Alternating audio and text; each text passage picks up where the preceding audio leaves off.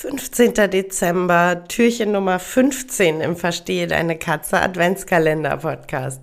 Dem Podcast für unschlagbare Mensch-Katze-Teams. Heute wollte ich mir mal mit euch angucken, die Falle bei gesunden Leckerchen. Denn mir fällt's immer wieder auf, dass äh, sehr stark unterschieden wird in gesunde und ungesunde Leckerchen. Also so als Beispiel bei gesunden Leckerchen, klar, alle gefriergetrockneten Fleisch und Innereien und äh, Trockenfleischstreifen, dann so quasi mittelwertig, ein einigermaßen vernünftig zusammengesetztes Trockenfutter und dann eben die ungesunden Leckerchen, so Dreamies, ähm, nicht so hochwertiges Trockenfutter, alles in die Richtung. Und bei dem gesunden Leckerchen, bei den ähm, hochwertigen Leckerchen fällt mir tatsächlich oft auf, dass die Hüter dann so in dem, in dem Wissen, ach, das ist ein gesundes Leckerchen, wahnsinnige Mengen füttern, wirklich wahnsinnige Mengen. Und zum einen ist es natürlich so, das dürfen wir auch bei den gesunden Leckerchen nicht außer Acht lassen. Auch die haben eine Kaloriendichte. Also da müssen wir wirklich schon schauen, dass die Tagesbilanz trotzdem stimmt. Ähm, aber zum anderen ist es tatsächlich so, und das wird ganz oft unterschätzt, das Thema Calcium-Phosphor-Verhältnis. Denn die gefriergetrockneten Fleischstückchen, die sind natürlich äh, schlicht und ergreifend unsupplementiert. Steht ja auch so auf der Packung, dass es eben wirklich nur 100 Prozent das Fleisch, die Innerei ist, die draufsteht, was auch soweit gut und richtig ist. Aber da ist natürlich auch kein Kalzium zugesetzt.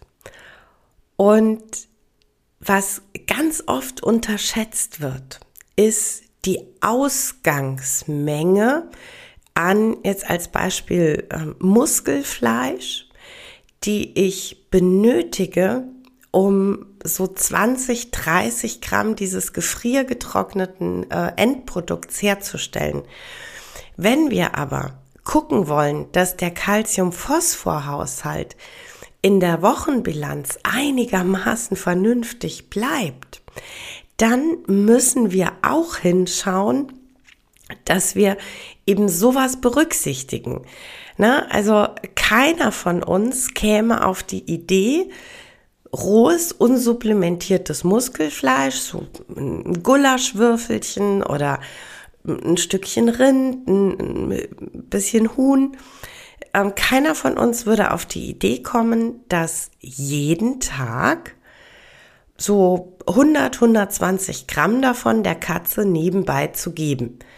Weil wir eben wissen, ah, nee, also so wirklich komplett unsupplementiert und als Leckerchen sollte das in, im Wochendurchschnitt allermaximalstens 20 Prozent der Ernährung ausmachen, damit wir eben, wie gesagt, das Calcium-Phosphor-Verhältnis nicht durcheinander würfeln.